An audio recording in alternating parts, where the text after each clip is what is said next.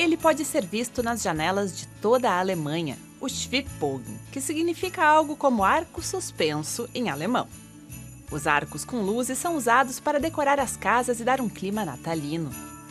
A tradição começou entre os mineiros do leste da Alemanha.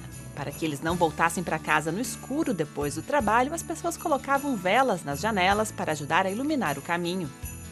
O artesanato feito de madeira vem das montanhas do Erzgebirge e tornou a região conhecida mundialmente.